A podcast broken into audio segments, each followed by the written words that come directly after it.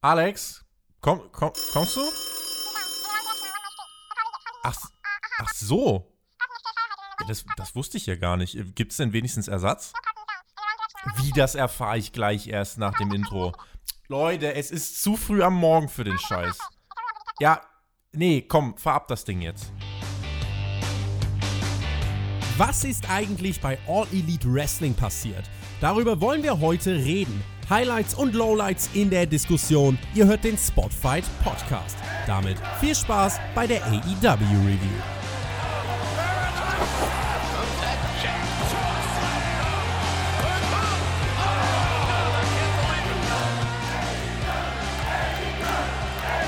Die zweite Woche nach Full Gear und die vorletzte Woche vor dem 2. Dezember. Warum der so wichtig ist, das wisst ihr als eingefleischte AEW-Hörer natürlich. Und als eingefleischte Hörer seid ihr auch Team TJT gewohnt. Nahezu immer. Aber, meine lieben Leute, heute lassen wir den Alex mal seine ganze Energie in die Arbeit stecken. Und ich, ja, ich habe im Spotfight-Pool, ich habe geangelt, Leute. Ich habe gefischt. Und ich habe einen anderen Top Dog geangelt. Auch er kann uns professionelle Einblicke geben, die Dinge aus einem Blickwinkel betrachten, wie es sonst in keinem anderen Wrestling-Podcast in Deutschland der Fall ist. Das gibt's nur bei Spotfight Pro Wrestler. Der Mac ist am Start. Hallo, Dri.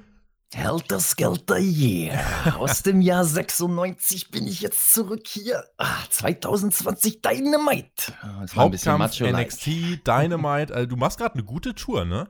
Ich mache eine gute Tour. Man ist so auf Welttournee, ne, man ist unterwegs, Tokio, Miami, überall, in jedem Podcast sitzt man. Jetzt hier wieder in Deutschland, back. Nein, ich bin hier in Spotfight, ähm, im Spotfight, wie sagt man, auf der Spotfight Welttournee, sagen ja. wir es mal so. Ja, in jedem Lager mal drin. Und es ist gut, hier gefällt es mir. Dynamite, wisst ihr ja, ist immer schön. Und ja, ich darf wieder ein bisschen talken über Dynamite. Ich freue mich. Ein abwechslungsreiches Programm auf jeden Fall für dich. Du vertrittst den Alex heute würdig, da bin ich sicher. Ich hätte auch echt gern mal den Björn hier gehabt. Jetzt gerade zu Fulgier, der Aufbau dahin und auch die Wochen danach. Das kann doch auch kein eingefleischter WWE-Fan mit ansehen und sagen, dass es nichts mit ihm macht. Will nur das Beste ja. für ihn. Also den Björn juckt das nicht. Der denkt sich, ah, komm. Ich will ihn aus seiner WWE-Depression rausholen. Ich meine, mal gucken, äh, drücken wir Björn die Daumen, dass, äh, dass die Qualität der Shows, die er schaut, äh, immer so gut ist wie nur möglich. Äh, aber ich will ihn ja trotzdem glücklich machen. Also die Einladung zu Dynamite steht. Mac, jetzt bist du hier. Wir werden das aber gut machen für die Hörer. Du bist im Bilde bei AW, also du wusstest, was die Woche jetzt hier ansteht. Und weil du aufmerksam unsere Newsvideos verfolgst und regelmäßig bei spotfight.de vorbeischaust, weißt du auch, dass wir vor kurzem noch folgende Meldung hatten. Ticketabsatz von AW bricht ein. Dave Meltzer berichtete, dass All Elite Wrestling aktuell große Schwierigkeiten habe, Tickets für Dynamite zu verkaufen. Mhm. Auch extra produzierte Promo-Videos sowie die Ansetzung eines Meet and Greets mit Cody Rhodes sollen nicht den gewünschten Erfolg gebracht haben. Grund dafür könnte die Sättigung des Marktes in Jacksonville sein, wo AW seine Shows mit, äh, wo AW seine Shows seit Beginn der Pandemie austrägt. So Dave Meltzer, das wird nochmal ein Thema bei Hauptkampf sein, aber vielleicht eine kurze Einschätzung von dir. Der Markt in Jacksonville ist ausgebrannt, mehr oder weniger, ne? Ja, mag sein, aber ich glaube ich glaube, das hat auch noch andere Gründe, ne? Ist ja auch die Pandemie derzeit. Ich glaube, auch in den USA, äh, denkt der ein oder andere um. Äh, auch mit dem politischen Wechsel wird das ja jetzt anders in den Medien verkauft, beziehungsweise der Öffentlichkeit auch klar gemacht, äh, was das mit diesem Covid-Thema aus sich hat. Und ich glaube, das hat da auch mit, ja, beigetragen, dass da auch der ein oder andere vielleicht dann nicht zu Live-Veranstaltungen mö möchte oder Tickets sich holen möchte. Ähm, genauso wie man auch sagt, ja, an sich der Florida-Jacksonville-Markt, ähm, klar, kann übersättigt sein, aber ich glaube, da sind viele Faktoren, die man da einbeziehen sollte. Ist auf jeden Fall ein Thema, was nicht schön ist. Also so eine Meldung, egal von welcher Promotion, dass da die Ticket-Absatzzahlen zurückgehen. Ähm, ich hoffe nicht, dass das wirklich eine Tendenz ist. Ich hoffe wirklich nur, dass das so ein, ja, so ein Zwischenfazit ist, so eine Momentaufnahme und dass in der Zukunft das da wieder nach oben geht und man sich keine Gedanken machen muss, ähm, warten wir es mal ab, was so die nächsten Wochen bringen. Aber du wirst da sicherlich in Hauptkampf noch mehr Zahlen haben, noch mehr Fakten. So sieht es aus. Auf unserer Website, die ich gerade schon angesprochen habe, könnt ihr auch für diese Show abstimmen. Dort gibt es ein Voting, da könnt ihr diese Dynamite-Ausgabe bewerten und unterstützen könnt ihr uns jetzt auf Patreon, patreon.com slash spotfightpodcast. Und damit haben wir, glaube ich, alles abgehakt, was so auf meinem schlauen analogen Zettel hier steht. Und wir wechseln auf meinen zehn Seiten langen digitalen Zettel und sprechen über Dynamite. Und das wurde eröffnet mit Feuerwerk, dem frischen Intro, was wir letzte Woche neu bekommen haben. Und ja, den Start machen dann direkt die Young Bucks. Sie treffen auf Top Flight und die machten sich auf den Weg zum Ring. Ich wollte hier dann ein paar Key Facts recherchieren und rausschreiben zu Top Flight, aber nach ihrem Entrance zeigte AW ein Videopaket zu den beiden. Sie waren ja schon bei Dark, oh, ja. davor tourten sie durch die Indies, äh, unter anderem auch Game Changer Wrestling, andere Promotions. Gab es einige Highlights aus ihren Matches. Das ging 50, 60 Sekunden, dann kamen die Bugs heraus und äh, ja, ich als Casual Wrestling-Fan, der am Mittwochabend TNT einschaltet und noch nie was von Top Flight gehört hat, der, der, da wäre ich doch hier gut im Bilde gewesen eigentlich, oder? Definitiv, das fand ich auch gut. fand ich auch wichtig, dass man das erzählt. Ähm, von Top Flight hat man, glaube ich, haben die wenigsten was gehört oder haben viele Infos über die beiden jungen Wrestler, junge Talente. Und das fand ich gut. Man hat eine, damit auch gleich, finde ich, eine Character- ja, Story erzählt, also auch für den In-Ring-Charakter. Ähm, hat da was angerissen, was interessant ist. Also sind nicht irgendwelche Wrestler, die einfach da im Ring stehen. Und das macht dann alles besser und wertiger, was wir dann gesehen haben. 21 und 19 sind die beiden Jungs von Top Flight. Matt Jackson sollte äh, hier noch immer weiter sein Bein verkaufen. Das hat er auch gemacht. Äh, wenn man sich diese Anfangsphase anschaut, das ist diese temporeiche Non-Stop-Action-Modus aus den Indies, ein Stil, der sich ja auch durch AW mehr und mehr ins Mainstream eingeschlichen hat. Tag Ropes gab es nicht, gerade zu Beginn auch häufig mehr als zwei Akteure im Ring. Wie hat dir das gefallen? Ich weiß ja, dass du dem Stil insgesamt ein bisschen kritischer gegenüberstehst, als ich hm. es tue. Ich freue mich mhm. ja einfach, dass es das Spektakel gibt und äh, es ein bisschen unterhaltsam zur Sache geht. Ja, das, das darf man auch, absolut. Ähm, du sagst ja, äh, Regeln bzw. Tag Ropes, die wurden gar nicht berücksichtigt, müssen sie in so einem Match auch nicht, weil äh, in so einem Match geht es darum gar nicht. Das soll einfach ein Spektakel sein, das habe ich schon akzeptiert, ja. es ist nicht meins, ähm, weil ich halte halt von Matches mehr, wenn da eben gewisse Psychologie hintersteckt, beziehungsweise mehr Sinnigkeit hintersteckt. Und hier sind, ist es halt einfach ein Spektakel mit spektakulären Spotabläufen. Also startet gleich, äh, hat man da auch gesehen, die ersten Berührungspunkte der beiden Wrestler im Ring sind Abläufe und so geht das ganze Match. Und ähm, das mag für den Moment ähm, gut sein, auch für den Opener gut sein. Für die Art von Match war das auch sehr sauber und sehr sehr äh, gut geworkt, ist nur nicht meins. Also ähm, ja, mich holt das nicht wirklich ab, kann aber verstehen, dass vor allem junge Wrestling-Fans das sehr spektakulär finden. Äh, die kennen auch die andere Art von Wrestling, sage ich jetzt mal nicht dahinter. Wenn du, wenn du sagst, die, die Psychologie ist da nicht so vorhanden, was meinst du mit dem Begriff? Ja, Psychologie ist gut, dass du es ansprichst, denn äh, ein Zuhörer, also Grüße gehen da raus an den lieben Daniel 90 Paar nennt er sich, ja. Hallo Daniel. äh, ähm, ja, der hat auch genau die Frage gestellt, Ringpsychologie, was ist das? Also was meint ihr damit, wenn wir immer von, oder vor allem ich von Ringpsychologie spreche? Und Ringpsychologie ist ein großes Thema. Will da gar nicht zu weit ausholen, weil man da sicherlich eine ganze Episode drüber machen könnte. Ja. Aber Ringpsychologie, äh, das beinhaltet halt die Match-Story. Das heißt, was passiert in dem Match, was wird mir in diesem Match erzählt, was passiert am Anfang, was passiert in der Mitte, was passiert am Ende könnt ihr euch ähnlich vorstellen wie bei einem Film. Also wie baue ich ein Match auf, einen Spannungsbogen. Ähm, es beinhaltet die Character Story, also was macht mein Charakter in diesem Match? Wer ist mein Charakter überhaupt? Was macht er am Anfang vom Match? Was macht er in Mitte des Matches? Was macht er am Ende vom Match? Genauso auch wie das Selling, was ein ganz, ganz großer Punkt ist. Und Selling ist eigentlich auch ein Thema, was man aufbrechen könnte, mache ich jetzt aber nicht. Ähm, aber auch beim Selling. Wie verkaufe ich welche Aktion? Heißt, wie reagiere ich am Anfang von einem Match, wenn ich fit bin auf gewisse Reaktionen? Wie reagiere ich später, wenn ich vielleicht ein bisschen angeschlagener bin? Wenn ich vielleicht eine Emotion drin habe im Match, heißt entweder durch irgendwas sauer geworden bin oder durch irgendwas eine Lässigkeit entwickelt habe, weil ich sicher in diesem Match bin. Und ähm, ja, das zieht sich durch das ganze Match. Das heißt, heißt, du brauchst für ein Match eine gewisse Ringpsychologie, um dieses Match auch dem Zuschauer zu verkaufen dass der Zuschauer im besten Fall an dieses Match glauben kann, sich zurücklehnen kann und sagen kann, ey, ich wurde hier 15, 20 Minuten abgeholt. In vielen Momenten konnte ich sogar an das Match glauben. Im besten Fall konnte ich an das ganze Match glauben, dass es tatsächlich für mich ein, ja, eine Competition zwischen zwei Kämpfern im Ring war oder ein Spektakel zwischen zwei Kämpfern im Ring war. Und das beinhaltet halt, oder das ist das große Thema Ringpsychologie. Genau, und all die Dinge, die du genannt hast, wie logisch die auch miteinander verknüpft sind. Denn erst dann ergibt sich wirklich so diese Symbiose, dass dann alles zusammenkommt und du wirklich da sitzt und dich wirklich fesseln lassen kannst. Also, ihr merkt, äh, es gibt zwar kein Frag den Wrestler-Format mehr, aber der Mac bleibt uns natürlich trotzdem erhalten. Und äh, genau für solche Statements äh, ist das natürlich äh, ja, absolut Gold wert, äh, dich dann hier bei uns im Podcast zu haben. Dieses Match, äh, wenn wir wieder auf den Opener zurückkommen, also ich habe ja schon angesprochen, Matt Jackson zählte weiter sein Bein, aber ähm, es erinnerte mich insgesamt sehr an das erste Match der Bucks gegen Private Party. Ich glaube, Top Flight hm. wäre mit großer Crowd auch extrem over gewesen. Die hätten, mhm. glaube ich, eine gute Nacht gehabt. Die Bucks wollten den beiden jungen Burschen ein gutes Match geben. Top Flight war motiviert und äh, Top Flight war top motiviert. Und da kam am Ende, wie ich fand, dann ein äh, doch gutes Match auf jeden Fall äh, bei raus. Die Tag Team Champs haben sich durchgesetzt nach dem BTE-Trigger in neun Minuten.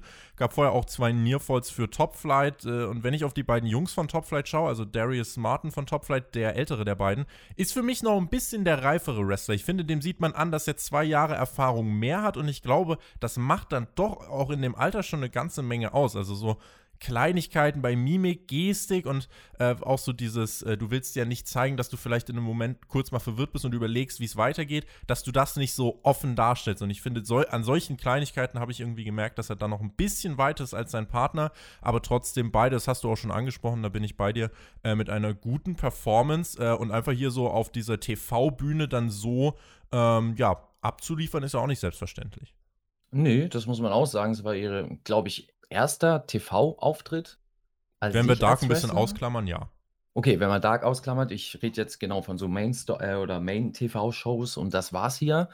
Und ähm, die haben echt eine gute Performance gezeigt. Sind junge Talente. Ähm, ja, für den Stil, den sie geworkt haben, war alles äh, gut. Also da kam, ist mir nichts aufgefallen, wo ich jetzt sagen muss, das war technisch nicht richtig, ja, das war falsch, das war nicht gut geworkt. Nein, ganz und gar nicht. Das hat alles gepasst. Ähm, da kann ich gar nichts gegen sagen. Ne? Ist halt eine Frage des Geschmacks, auf was man steht, auf was für ein Stil man steht. Und ähm, ja, bei Young Bucks gegen Top Flight, du hast es selber angesprochen. Ich muss das nicht sagen. Ja, die Private Party ähm, und Top Flight und Young Bucks, das ist alles so ein Pool an, an äh, Wrestling-Art, an, du hast vorhin schon gesagt, an diesem Indie-Wrestling, was sehr viel Frische reinbringt, ein Mainstream-Produkt, weil diese Art von Wrestling kennt man eben nicht im Mainstream. Und äh, ich finde, dafür war es gut. Also dafür war es ein guter Opener und hat die Leute sicherlich sehr gut abgeholt, die diesen Stil eh mögen. Und die fanden das bestimmt richtig geil. Also es war ein Bombenstart dann für Dynamite. Für mich war es in Ordnung, ja.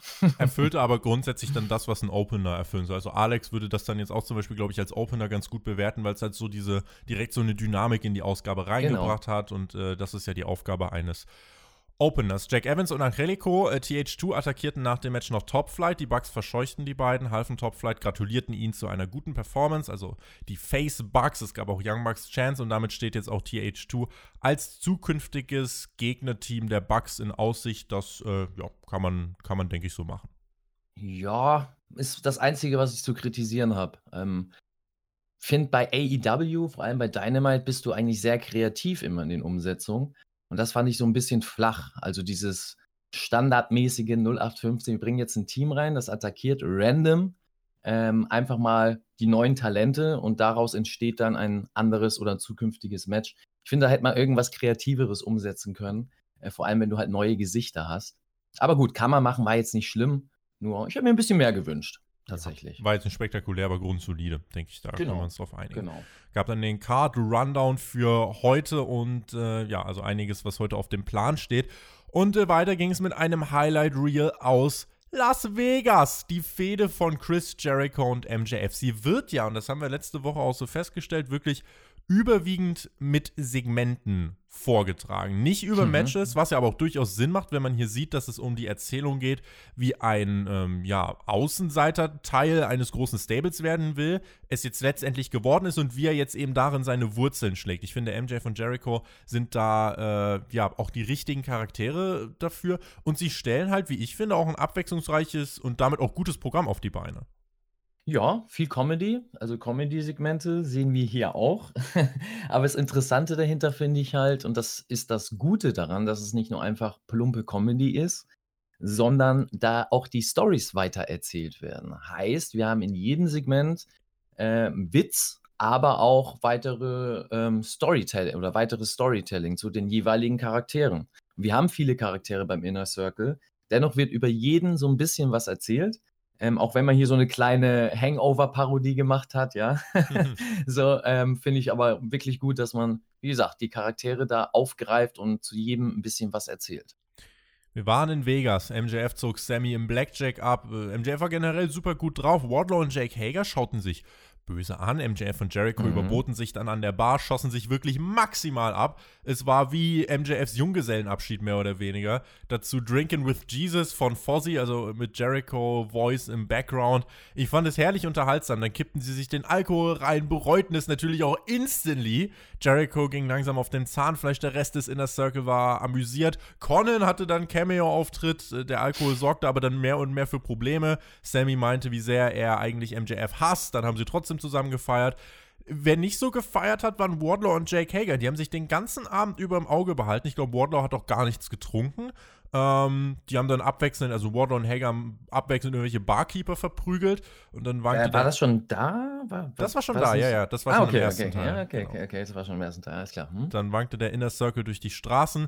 Ich äh, hätte jetzt keinen Betrunkenen spielen können, Mac, aber ich fand das bis hierhin trotzdem äh, ziemlich unterhaltsam.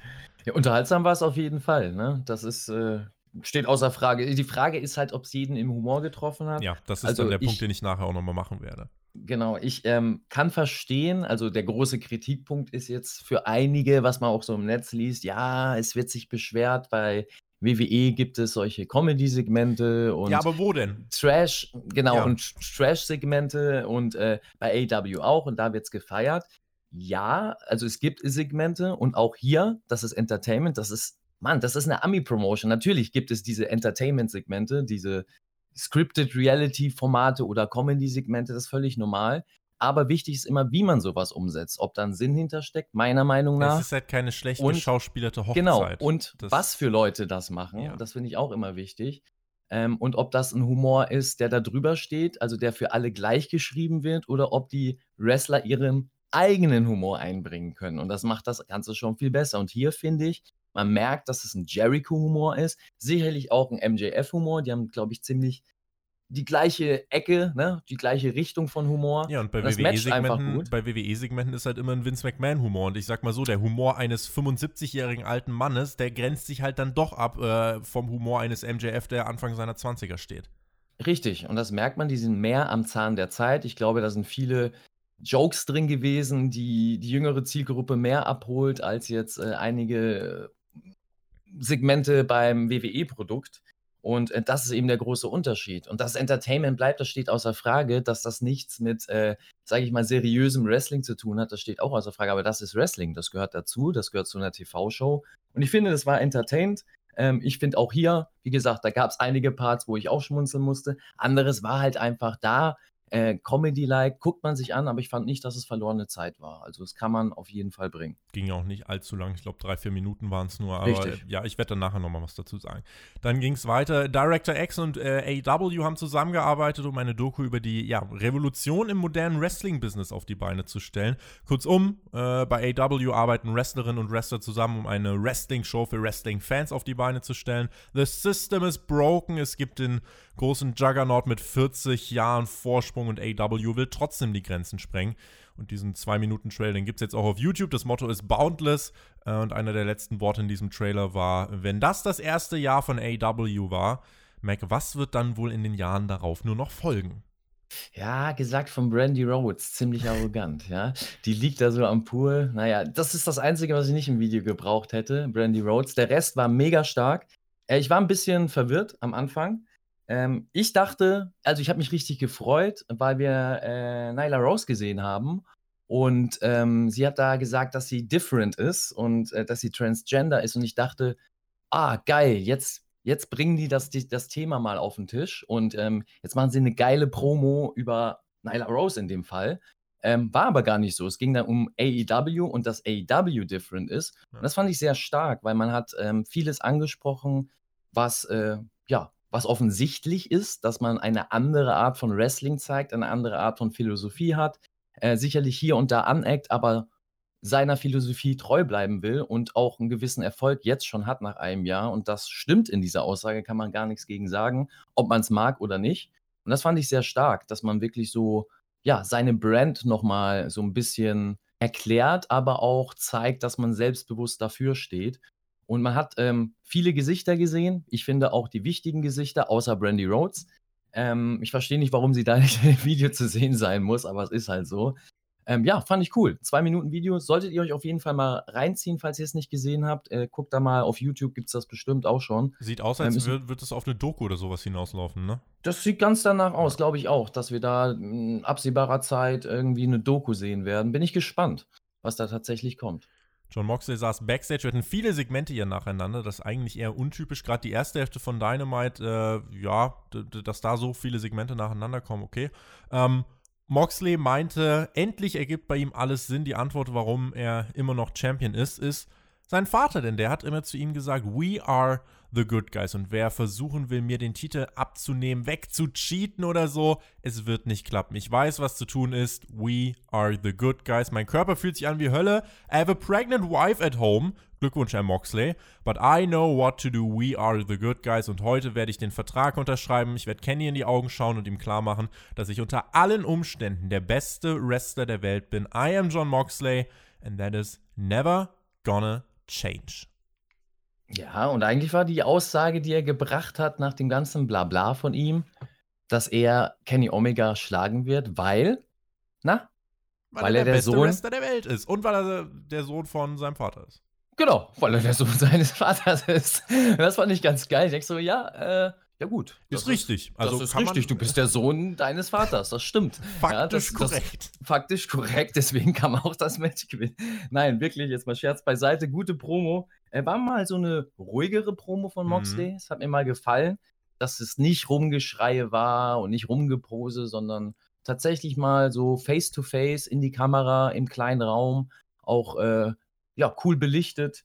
Fand ich gut. Kann man machen. Er hat äh, eine klare Aussage gebracht und zwar hat viel, wie soll man sagen, es hat so, so, so einen erwachsenen Char äh, Charakter reingebracht. Mhm. Also er mhm. hat seine Frau erwähnt, das Kind erwähnt, seinen Vater erwähnt. Ich fand, das bringt so eine Nähe, so ein bisschen Menschlichkeit rein in diesen Moxley-Charakter und finde ich gut muss auch sagen, äh, gefällt mir auch diese ruhigere Art. Das ist einfach so ein bisschen, ne, dieser Moxie-Charakter ist mehrdimensional. Doch hier eben, er spricht über die Frau, spricht über das Kind und hat da auch, die, die Sachen, die er sagt, sind ruhiger, aber er sagt sie trotzdem mit einem gewissen Nachdruck.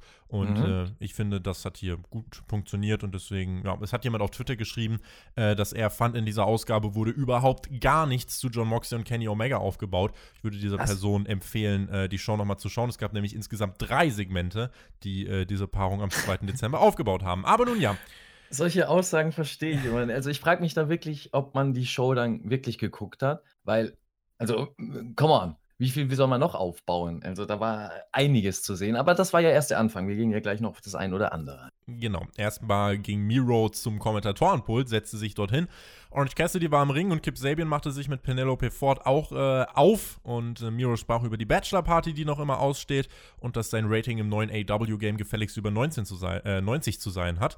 Das Match dann von Kip Sabian und Orange Cassidy. Die Fans waren nicht so zahlreich dieses Mal äh, da, aber sie machten trotzdem gute Stimmung, sagen Lieder für Orange Cassidy und sie halfen diesem Match, glaube ich, sehr, äh, weil mir war es eigentlich ja, tendenziell eher egal. Miro und Kip Sabian gegen Cassidy und die Best Friends für mich eher eine Fehde im unteren Midcard-Bereich. Und äh, ich meine, gut, dass es das auch gibt, aber es gibt halt auch Wichtigeres bei der Show. Match mhm. insgesamt, äh, dank der Fans, fand ich trotzdem gut. Nur am Anfang ein bisschen Comedy von Cassidy. Danach war es ein gutes Wrestling-Match. Es gab Near Falls, wirklich viele Near Falls. Am Ende dann der Mousetrap-Pin und der Sieg für Orange Cassidy.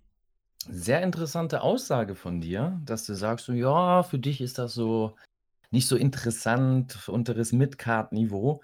Ähm, weil ich mir das auch aufgeschrieben habe, was ähnliches, also in so eine Richtung. Ich habe mir nämlich aufgeschrieben, ich bin gespannt, wie das bei Cassidy nach ein paar Wochen, wenn die Fans wieder da sind, also wenn wir wieder normale, volle Häuser haben mit tatsächlichen Fans, ähm, ob der Act langsam ausgelutscht ist. Also dieses Happening Orange Cassidy, ähm, ob das noch bei den Fans ja so einschlägt oder langsam eintöniger wird.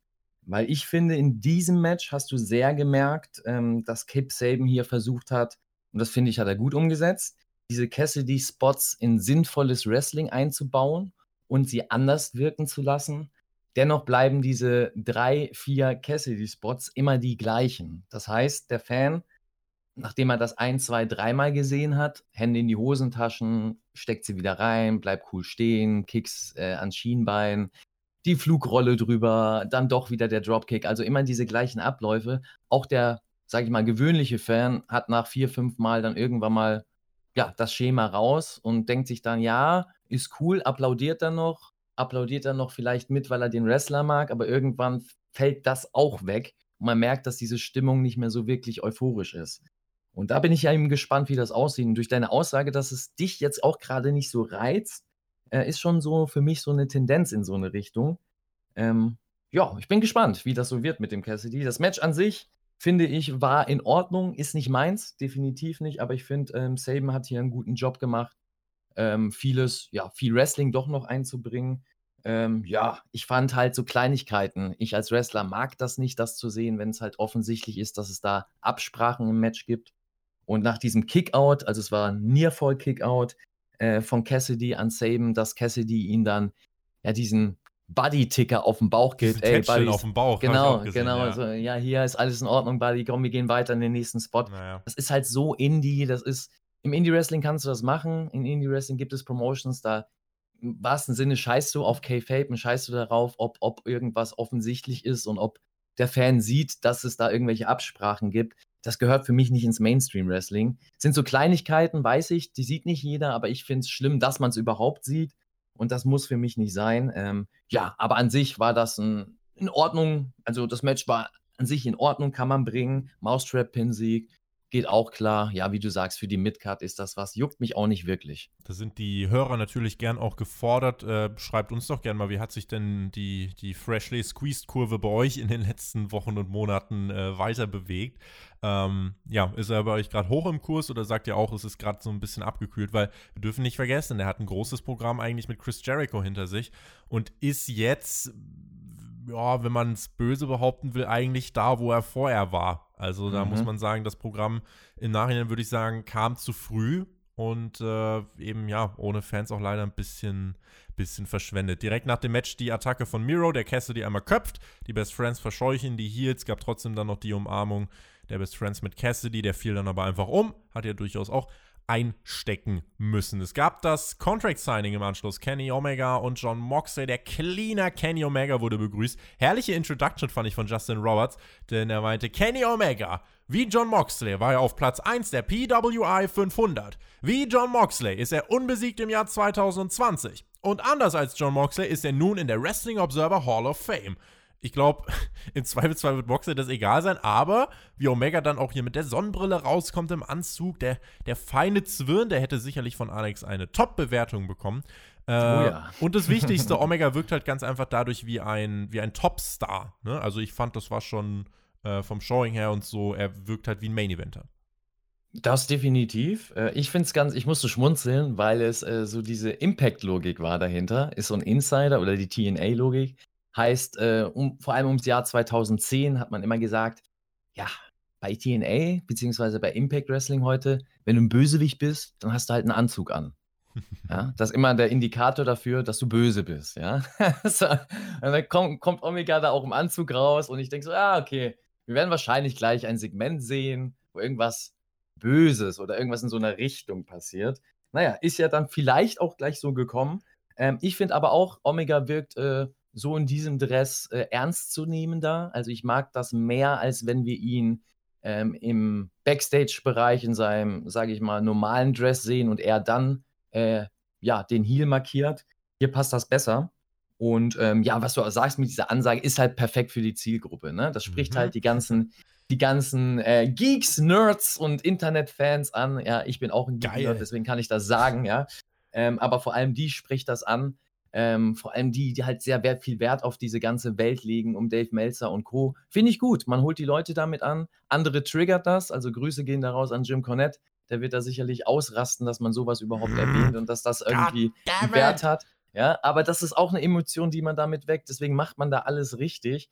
Also ähm, ich finde es gut, wie man ihn einsetzt. Jetzt ist zum ersten Mal, finde ich, um Omega irgendwie äh, Interesse da. Also es hat wird Momentum. was erzählt. Wirklich genau, Momentum. er hat Momentum und äh, mal gucken, wo das hinführt. Für Moxley hat es erstmal auf den Boden geführt, denn äh, Moxley kam nicht heraus wurde Backstage geschaltet und du hast schon gesagt, irgendwas Böses lag in der Luft. Moxley mhm. lag regungslos mit blutiger Nase am Boden, Backstage auf dem Zementboden. Der Nacken musste fixiert werden.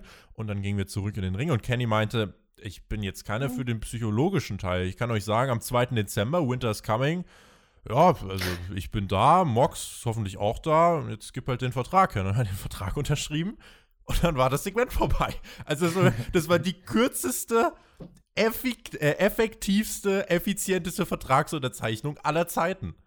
Ja, also erstmal diese Game of Thrones Referenz, Winter's Coming, ja. Also eigentlich dieses ganze, das war einfach nur so, so, so ein Geek-Segment, wirklich. Das war äh, alles um allen, allein schon der Titel davon, geil.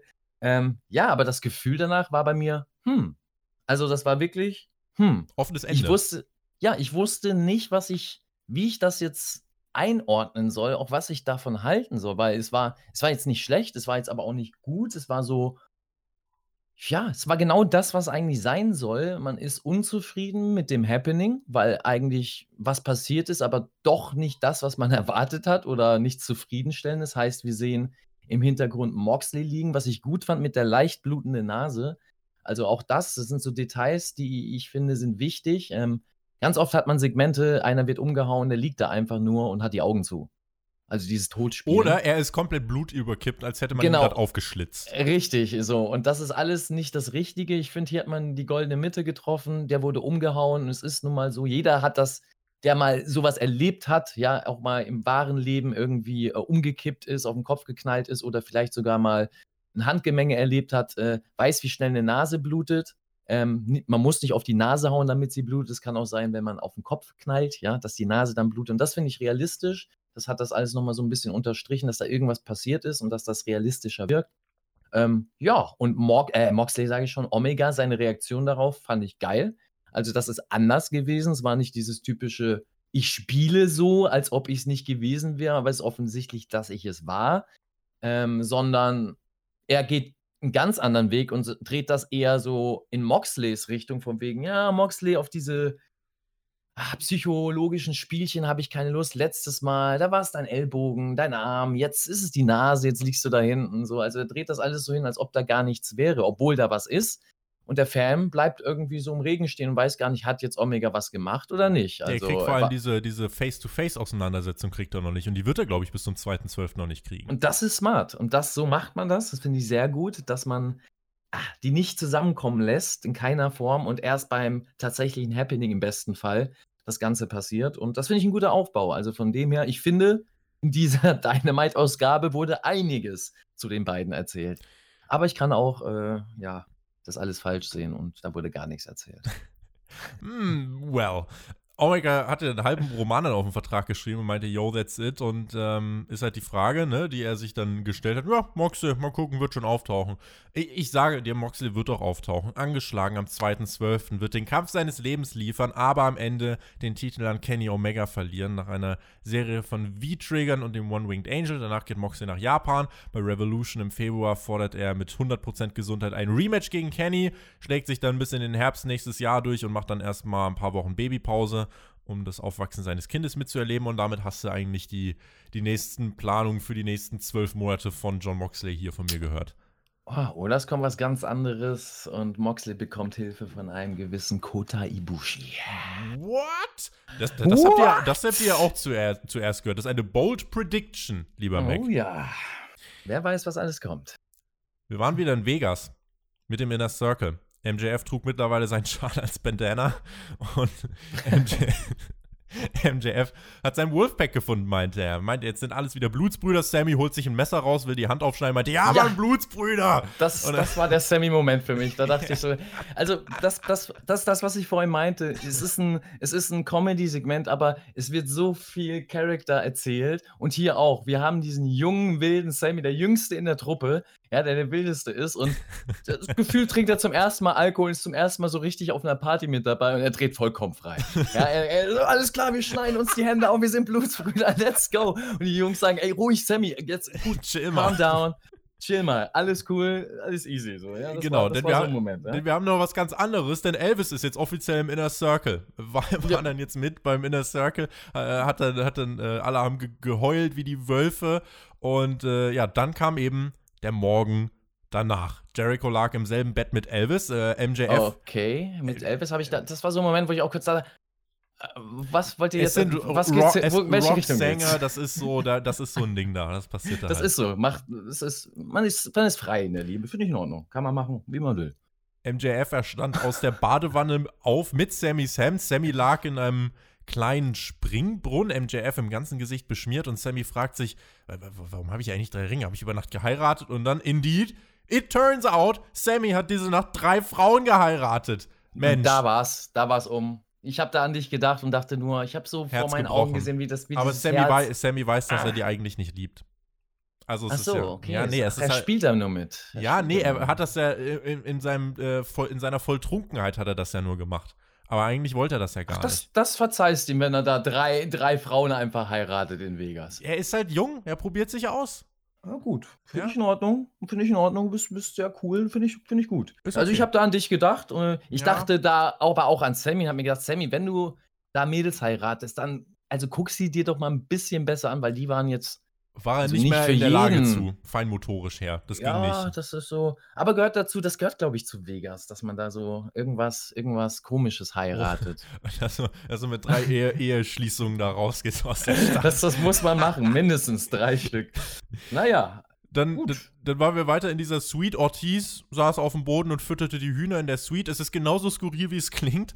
Und, äh, nee, Santana war das, ne? Santana hat die Hühner Santana gefüttert. war das, genau, Ja, genau. Ortiz, Ortiz hat wie besessen einfach trainiert. The best, the best, the best. Und da gab es Ja, Ortiz war es am, war am fittesten. Das hat mich gewundert, weil der war auch drunk, so ein bisschen, aber der hat am nächsten Morgen, der war fit. Also der hat auch Gas gegeben, der war auch bereit. Ich glaube, der war auch bei allen Hochzeiten dabei. Mhm. Also von dem her, äh, der war voll lateinamerikanische, lateinamerikanische Gene vielleicht, oder? Ja, das, ist, das sind sie, ne? Das, ist, das, das kommt, da merkt man. Party, Partyvolk, ja? Und ein Familienvolk, finde ich gut. Dann gab es noch einen Cameo-Auftritt von Hornswoggle, der saß in der Windel hinter einer Tür. Das hätte ich dann nicht gebraucht. Chris Jericho und MJF meinten nur, Guys, we got a problem. Und dann saß Jericho Ach, das, noch im das war Anschluss. Hornswoggle? das war Hornswoggle. Ah, stimmt, der Dings ist, der, der lebt gar nicht mehr, den ich meinte, ne? Von, von Jackass. Ah, also, ja, ich glaube, der, ja, ja, ja. Ich glaube, den gibt's Ah, nicht ich mehr. dachte, mm, okay, dann habe ich das voll falsch also, gesehen. hoffe, ich, also dachte, ich denke mal, aber ich denke schon. ich dachte, ja. das wäre dieser Wee-Man von Jackass gewesen. Ich glaube nicht. Tatsächlich. Ähm, weil wir ja schon mal Steve O von Jackass vor kurzem gesehen haben, habe ich gedacht, ah, jetzt nutzen sie die Jackass-Jungs. Aber das war Hornswoggle. Gut, macht Sinn. Ich wusste, irgendwoher kenne ich diesen kleinen Mann. Äh, gut, das kann auch Hornswoggle gewesen sein. Ja, das weißt du besser. Ich Dann wei- äh, hab ich ich, da war ich auf der falschen Fährte. Ich weiß jetzt nicht, ob der. Der äh, andere ist, glaube ich, schon, schon. der lebt kann noch. Sein, der lebt Nee, noch. der lebt noch. Okay. Aber es war ich- trotzdem nicht. War Okay, gut, well, alles mal falsch. Das Alle- alles einmal Spotify falsch. Podcast, hallo, ja. Der professionellste Wrestling-Podcast mit Wrestlern, Journalisten und Fails. Oh, ähm, Chris Jericho saß dann noch im Anschluss kurz bei den Kommentatoren und meinte, Leute, ich habe noch immer so einen dicken Kopf. Äh, ey, Jim Ross, das ist wie 1996 mit dir und den Four Horsemen in South Carolina. Jericho äh, hat kurz grinsen müssen. JR hat kurz grinsen müssen. Die beiden werden sich genau erinnern, was da wohl war. Ich, Oh hatte, ja. ich hatte Spaß mit diesen Vegas-Segmenten. Es passt zu Jericho MJF. Ich finde, es, dass es auf der einen Seite gut produziert war und dass es, wie du es gesagt hast, äh, Charaktere voranbringt und Fäden voranbringt. Sammy MJF, Wardlow Hager. Du stellst diese verschiedenen Charaktere heraus und es ist wirklich wie in so einer Sequenz in halt einer Serie. Und da bin ich halt ein Fan davon. Es gibt sicher welche, die jetzt sagen, das hat nichts in meinem Wrestling-Produkt zu suchen und ja, dass Hornswoggle da in der Windel sitzen muss, äh, brauche ich jetzt ehrlich gesagt auch nicht. Aber diese Segmente als Gesamtkonstrukt gesehen haben mein Humorzentrum getroffen. Humor ist aber Geschmackssache und insofern, wer sagt, das hat in meinem Wrestling-Produkt nichts zu suchen, pff, die Meinung dürft ihr haben. Das ist voll in Ordnung. Definitiv. Also sehe ich ähnlich wie du. Ich finde auch, ähm, das sind gute Segmente gewesen von der Produktion, auch von der Umsetzung. Ob es einen abholt und gefällt oder nicht, das ist ein anderes Thema. Aber man kann es nicht kritisieren, dass das äh, schlechter Trash war, schlecht umgesetzt war. Es waren da keine Statisten oder Komparsen im, im Hintergrund, die irgendwas gespielt haben und das so schrecklich haben wirken lassen, dass du äh, Fremdscham haben musst. Und das ist mir immer wichtig, dass du das trotzdem Dritten zeigen kannst. Und ähm, ja, der findet nicht, dass das irgendwie äh, wie nach einer Studentenproduktion aussieht, sagen wir es mal so im schlimmsten Fall. Und ähm, ja, wie ich schon gesagt habe, Charakter wurden auch erzählt, das kann man machen. Ähm, ja, mein Humor hat es hier und da getroffen. Es war auch nicht alles meins, aber ich habe das vollkommen akzeptiert, dass es da ist und das wird uns schon seit Wochen erzählt um diese Gruppe, um diesen Trupp, dass alles mit so ein bisschen Augenzwinkern gesehen wird. Und deswegen kann man das voll und ganz machen. Was danach passiert ist, fand ich eher weniger gut gelöst, weil dann sind wir wieder in die Halle geschalten, beziehungsweise die Kamera äh, wurde zurückgeskippt in die Halle ans Kommentatorenpult und das fand ich weniger gut gelöst, weil da haben wir dann den Jericho gesehen. Und der war wasted. Yes, und das, ich fand, man hätte diese du hättest gern abgeschlossen dann einfach. Genau, die ja. Vegas-Segmente hätte man so stehen lassen können und Jericho gar nicht zeigen, weil das hatte nicht viel Mehrwert, dass er da kurz es sitzt hat, er, und er sagt, hatte, er hatte aber halt erzählt, dass er jetzt sagt, nächste Woche wird er in der Circle wieder das machen, was er am besten macht, gewinnen. Und zwar wird er sich wieder auf eine Winning Streak begeben und man hat bekannt gegeben, dass er und Jake Hager nächste Woche auf SCU treffen werden, äh, weil da ist der in der Circle dann wieder nüchtern nächste Woche und bereit zu gewinnen. Also das, äh, um dieses Match anzukündigen, wollte man Jericho hier Ja. kurz haben. Äh, ist in Ordnung. Also man hat da was gesagt wenigstens. Er saß nicht nur da, aber das hätte er nicht tun brauchen. Ich finde, dieses Match hätte man auch so ansagen können. Mhm. Also offizielle Ansage. Ja. Und Jericho hätte man, man nutzt es ja. Also AEW ist ein Vorreiter. Man nutzt die sozialen Medien, man nutzt die Social Media Kanäle. Da hätte man nochmal ein Jericho-Video bringen können, wenn es sein muss, äh, nach Vegas, wie er dann die Ansage macht für nächste Woche. Oder in der nächsten Woche, in der nächsten Dynamite-Episode eben fürs Mainstream-Publikum am Anfang der Show nochmal so ein Video einstreuen. Eben aus der letzten Woche nach Vegas, Jerichos Ansage, bla bla bla, nach Dynamite oder sonst wie. Also das wäre eine bessere Lösung für mich gewesen, weil ich finde, mich hat das einfach irritiert, Jericho auf einmal in der Halle sitzen zu sehen, obwohl er gerade eben noch, ich weiß, das ist vorher getaped worden, dennoch gefühlt in Vegas war, gefühlt in diesem Hangover-Zustand ist. Und auf einmal sehen wir wieder Jericho am Kommentatorenpult. Das war für mich so, ja, das war nicht richtig gut einzuordnen dann für mich. Wie, wie kann ich dieses Segment dann von vorher, in welcher Zeit kann ich das einordnen? Ja. Das ist so ein Skip. Kann ich, Ja. kann ich nachvollziehen. Es ging dann weiter mit dem großen Return-Match von Pack. Vorher Yes. machte sich Eddie Kingston noch auf den Weg zu den Kommentatoren. Eddie hatte gute Laune, nachdem er letzte Woche die Brüder Phoenix und Penta auseinanderreißen wollte. How you doing, Lowlight Shivani? Und ohne Witz, es ist so schwer zu sagen, wer eigentlich mein Top-Guy, was äh, Promos angeht, bei AEW ist. Du hast Cody, du hast Eddie, du hast Moxley, du hast Jericho, du hast MJF und die sind alle so unbestreitbar gut. Und auch was, Mhm. was Kingston hier im Kommentar gemacht hat, ich äh, es war, äh, es war wunderschön. Es war einfach wunderschön.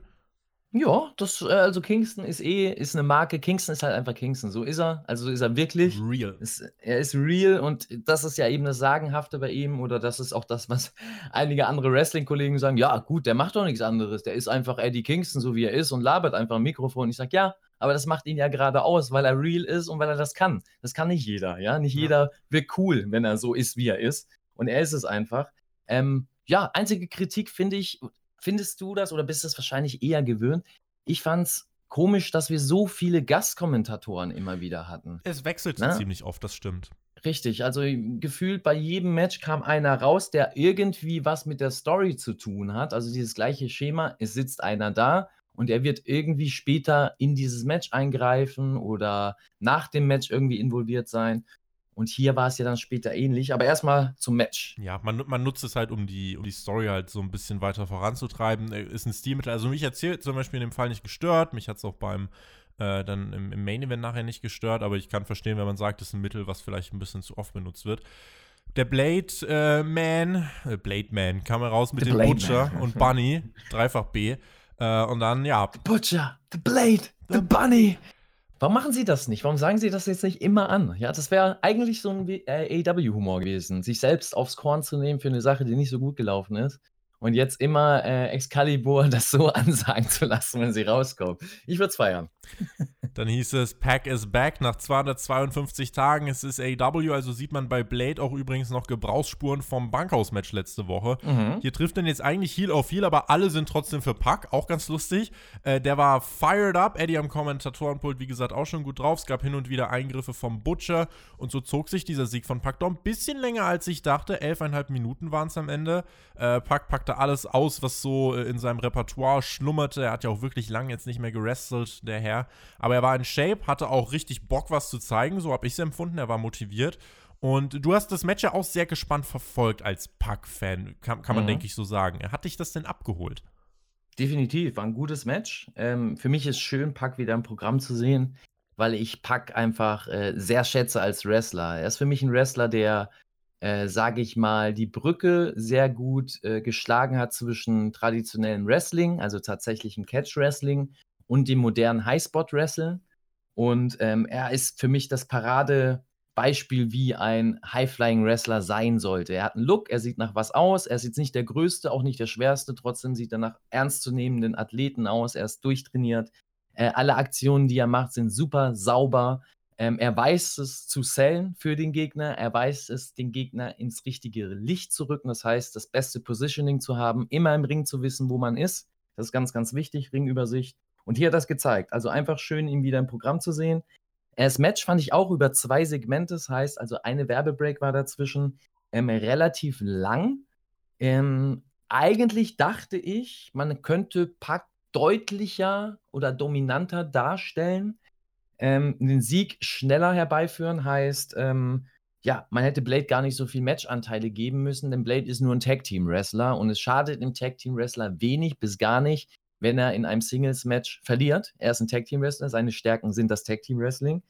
Ähm, dementsprechend habe ich eigentlich gedacht, gut, warum machst du das Match jetzt zu lang? Aber dann gab es das Aftermath und das fand ich gut, ähm, dass sie das gebracht haben, weil das erklärt, warum dieses Match so lang war, in Anführungszeichen. Und ähm, ja, war cool. Ich fand das Match ähm, auch, dass sich Pack gegen drei durchsetzt, in Ordnung. Ähm, man hätte mit meiner Lösung hätte er eben nicht sich mit drei angelegt, sondern sich eher auf Blade konzentriert, vielleicht dem Butcher eins mitgegeben und hätte dann äh, Blade halt schneller besiegt. Aber gut, so hat man halt gezeigt, dass er sich auch gegen drei zumindest zu Wehr setzen kann, äh, bis dann irgendwann der vierte Mann dazu kam. Bis der vierte Mann dazu kam. Ich habe mir bei diesem äh, Match noch notiert, dass selbst in den Phasen, wo das Match auch ein bisschen langsamer war, Eddie Kingston im Kommentar für mich einfach äh, alles ausgebügelt. Weil äh, was er erzählt hat, ich, ich, fand, fand das wirklich richtig, richtig gut. Hab mich dann auch einfach gefreut. Pack wieder im Ring. Äh, auch dass Pack gewonnen hat, fand ich richtig. Fand, wie gesagt, trotzdem, du hättest das auch in sechs, sieben Minuten machen können, statt jetzt in elf. Am Ende war es mhm. dann der Black Arrow und der Brutalizer von Puck. Blade musste schnell aufgeben. Puck richtete Da habe ich eine Frage an dich. Bitte? Beim, beim Black Arrow. Ähm, wie findest du das, dass sich Puck vorher die Zeit nimmt?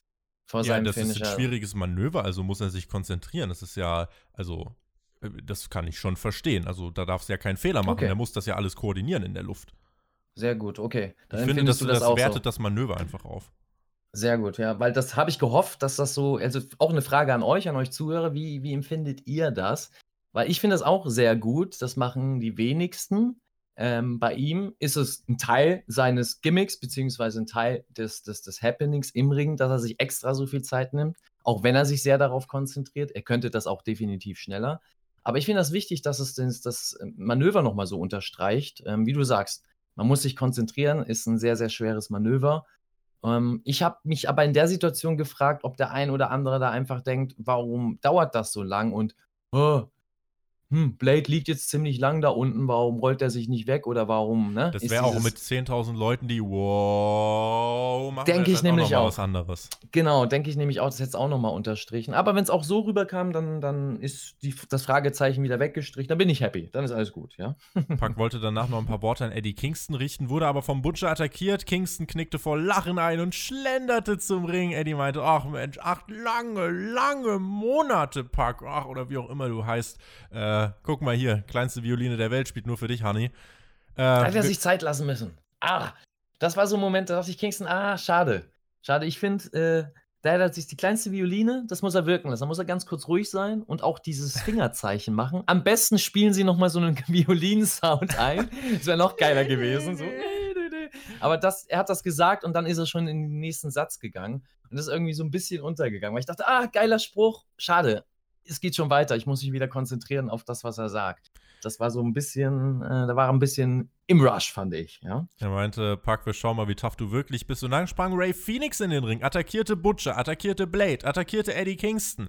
Nach letzter Woche, als Kingston ja versucht hat, Phoenix von seinem Bruder loszusagen und die beiden zu trennen, Phoenix und Pack unterlagen dann in Unterzahl, bis Penta herauskam, mit einem Stuhl bewaffnet. Und die große Frage, sie wurde von allen gestellt, wen würde Penta attackieren?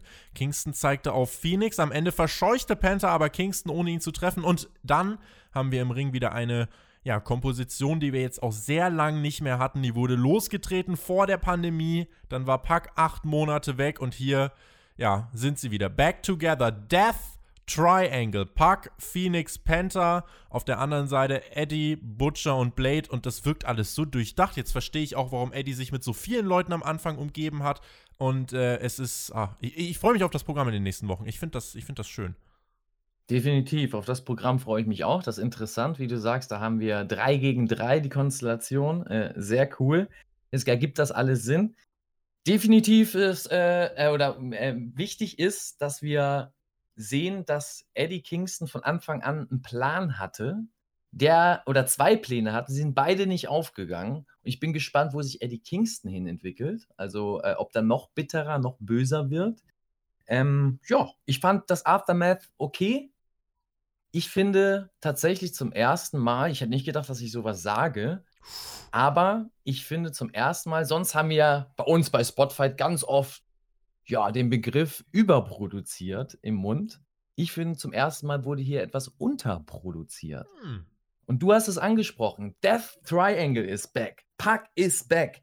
Ja, die Gruppierung ist zurück. Die Familie um Eddie Kingston wurde zerstört. Äh, die wirkliche Familie wurde fast zerstört zwischen Penta und, und, äh, und Ray Phoenix. Also, das sind alles so Happenings, die untergegangen sind, finde ich ein bisschen. Ähm, Ray Phoenix am Anfang kommt rein, der kam irgendwie random rein, stürzt sich so halb auf alle drauf. Das sah nicht gut aus. Ich finde, das hätte man geiler inszenieren können. Da schon. Ray Phoenix kommt rein. Ist, die Kamera ist auf ihn gerichtet. Man lässt sich kurz Zeit. Ähm, er attackiert schneller, also ein bisschen zügiger die Leute. Ähm, dann kommt Penta rein. Dann kann man das so machen, wie es da auch gemacht worden ist, dass er mit dem Stuhl reinkommt und er auch zögert. Das zögert man aber ein bisschen länger hinaus und dann gibt es diesen Turn. Also ich finde, da hätte man ein bisschen mehr Drama reinbringen können. Ähm, ich bin eigentlich nicht so ein Freund davon, zu viel Drama reinzubringen und zu viel, sage ich mal, äh, dieses ja, Broadway-Theaterniveau reinzubringen. Das ganz und gar nicht. Also bitte kein WWE-like. Aber ich finde, man hätte so ein bisschen mehr reinstecken können, sich ein bisschen mehr trauen können, weil ich finde, das hat derbe viel Potenzial. Das ist mega interessant. Äh, jeder Charakter von denen, auch was bis jetzt schon erzählt worden ist. Und ich finde es ein bisschen untergegangen. Es war so, ja, jetzt haben wir diese Konstellation, Stable gegen Stable, ähm, aber gar nicht so, wow, Death Triangle ist weg, außer die Kommentatoren, die das so overbringen. Aber weißt du, vom Gefühl war es nicht so, wow, wow, geil, die sind jetzt zurück und oh mein Gott, jetzt sind die tatsächlich wieder ein Stable und die Familie ist auseinandergebrochen. Es war eher so, ja, gut.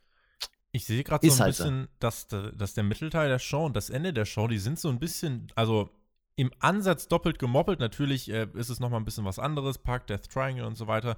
Aber nachher auch im Main Event, dort gab es ja auch dann so einen großen Moment, wo jemand rauskam und da die, äh, mhm. wobei sich da nicht die ganz große Frage gestellt hat, für mich zumindest, ja, äh, macht er jetzt oder macht er jetzt nicht. Äh, da äh, kommen wir ja Aber das war für mich ein Schocker, tatsächlich. Der, eben, eben. Da kommen der wir nach, Schocker der Woche. Da kommen, wir, sagen, ja? da, kommen wir, da kommen wir nachher noch drauf zu sprechen.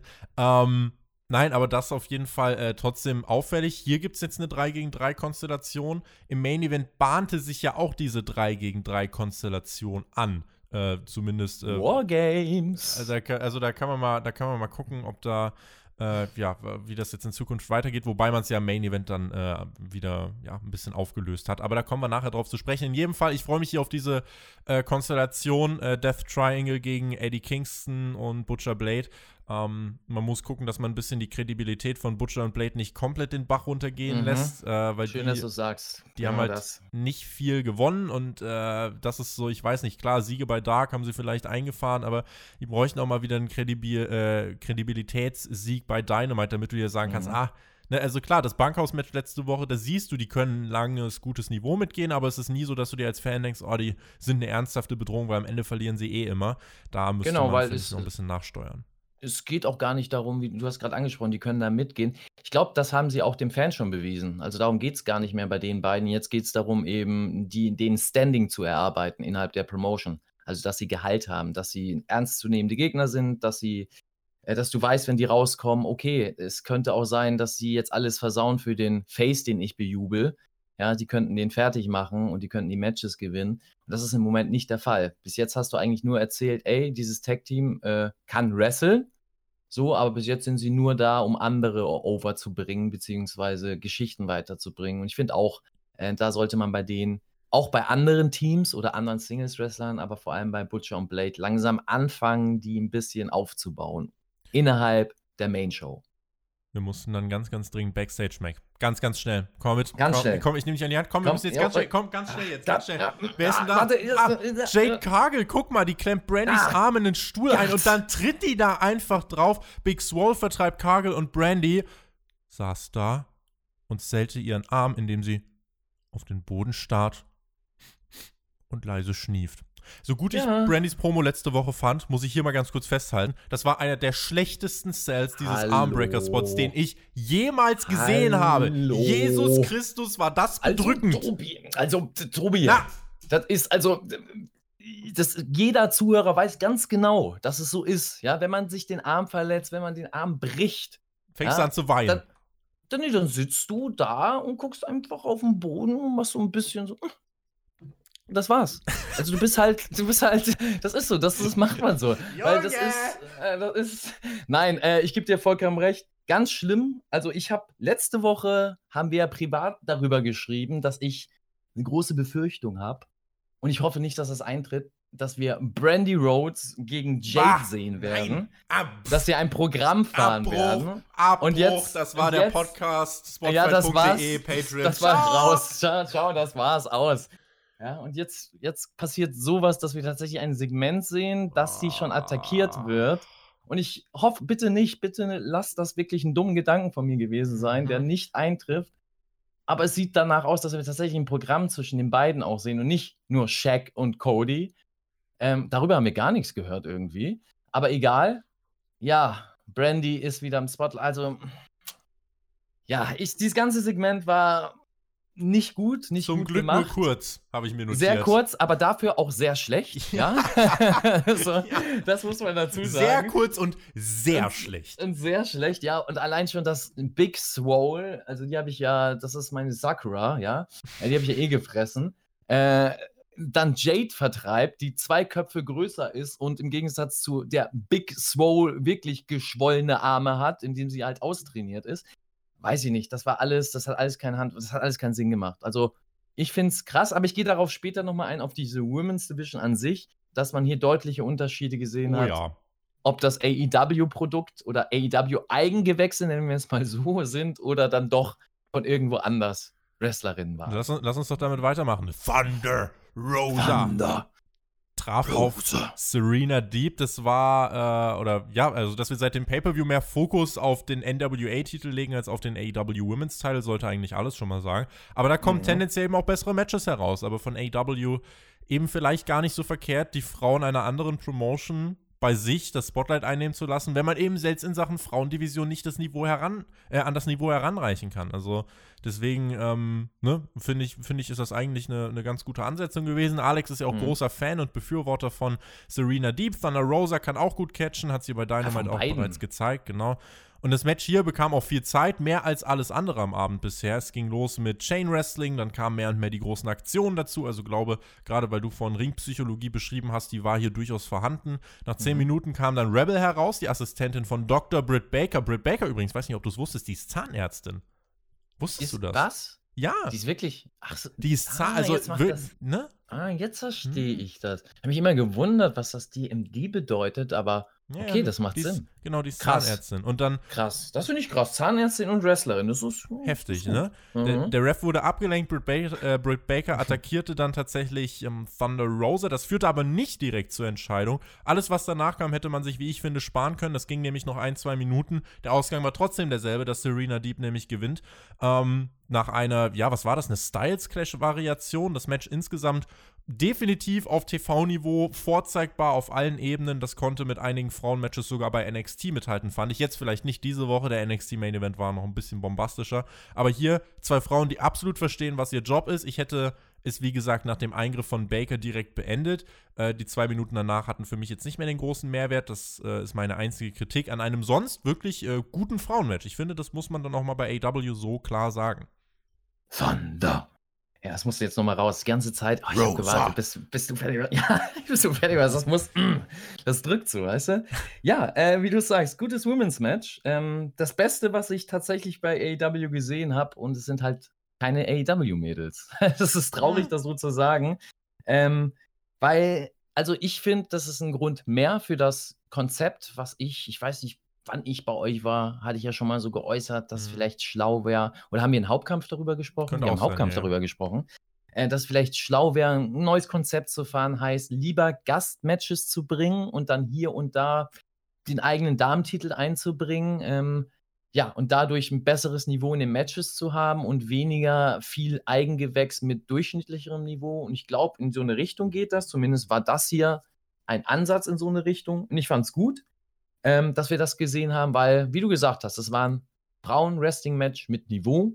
Ähm, tatsächlich auch auf einem Niveau, was bei NXT oder was auf dem, im NXT-Programm auch laufen könnte. Das heißt einiges, weil NXT bzw. WWE an sich die besten Women's Wrestlerinnen hat, meiner Meinung nach, im Mainstream.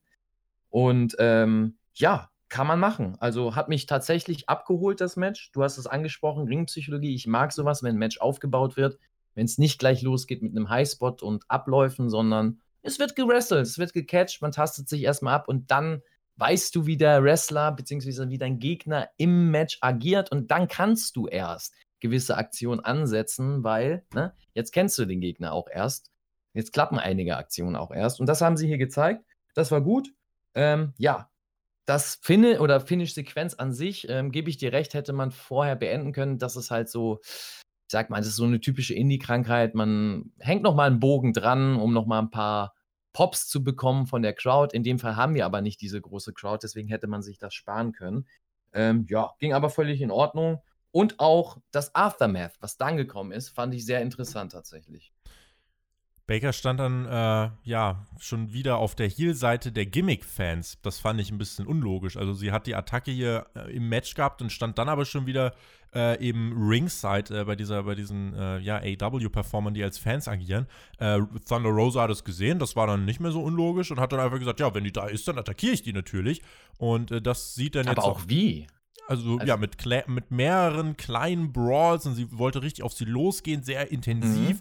Und Mhm. äh, ich denke mal, aber trotzdem Bakers erstes richtiges In-Ring-Programm nach ihrem Comeback mit Thunder Rosa äh, auf die Beine zu stellen, ich habe da nichts dagegen. Also, das ist wirklich Ja. auch so AW gegen NWA. Wenn diese Kooperation dazu führt, dass ich in Zukunft gute bis sehr gute Frauenmatches bei AW bekomme, ja, warum denn nicht? Also es ist mir Definitiv. wirklich, das ist mir lieber, als so, so sehr ich Kenny schätze und so sehr er seine Verbindung nach Japan auch ausnutzen möchte, um auch in dem Yoshi-Bereich äh, irgendwie das ein bisschen in den Wrestling-Mainstream zu bekommen. Ich kann hier mit mehr anfangen, muss ich ganz einfach so Das sagen. kann er ja auch alles noch bringen. Das ist ja nicht das aus der Welt. Ich finde das ja gut, den Ansatz von Omega, dass er da einen gewissen Markt, gewisse Wrestlerinnen das Spotlight geben möchte, Karrieren fördern möchte. Kann man nur gut finden. Aber zum späteren Zeitpunkt und dann vielleicht als Rahmenprogramm oder als Special innerhalb dieser Division. Ich finde, man sollte auf seine Leute bauen, die auch näher am eigentlichen Zielpublikum, das ist nun mal der Amerikaner, ist. Ähm, das heißt, damit kriegst du mit ausländischen Wrestlern ist es immer schwierig, sage ich mal, die, die, die einheimischen Leute zu begeistern. Und wenn du eine Britt Baker hast, die ankommt, die von vielen auch äh, in Spotlight gefordert wird, also viele Fans wollen diese Britt Baker ja in einem größeren Spotlight sehen, ähm, dann nutzt das doch. Und das ist perfekt für mich an, als Ansetzung, weil Britt Baker braucht meiner Meinung nach eine technisch bessere Wrestlerin und erfahrene Wrestlerin, die ihr einiges in den Matches beibringen kann. Ähm, weil Character hat Britt Baker, sie hat gezeigt, dass sie entertained ist, sie macht mit die besten Segmente bei Dynamite, die, die äh, entertainendsten Segmente auf jeden Fall. Ähm, In Ring fehlt es hier und da noch und das kann sie durch Thunder Rosa lernen.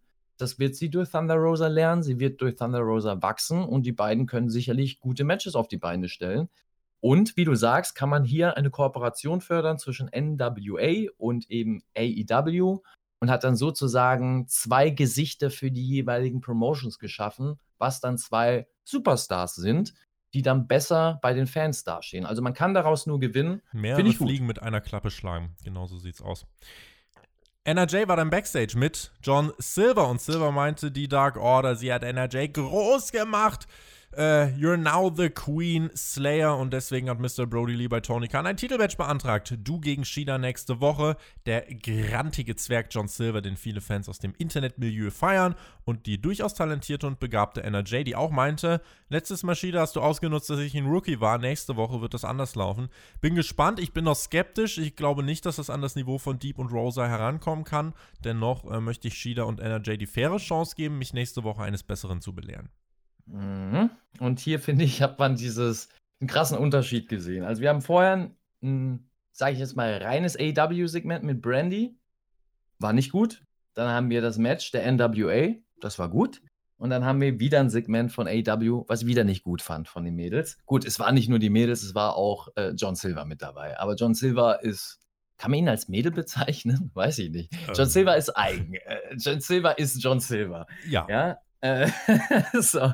Ähm, ja, ich fand es nicht gut. Äh, NRJ mag ich vom Look, definitiv. Ist eine hübsche Frau, ähm, hat auch irgendwas, gar keine Frage, aber sie war sehr unsicher in ihren Worten. Sie hat nicht authentisch gewirkt in ihrer Rolle, hat sehr viel neben die Kamera geguckt. Ich weiß nicht, ob neben der Kamera für sie irgendwelche Stichworte aufgeschrieben waren. Es hat so gewirkt.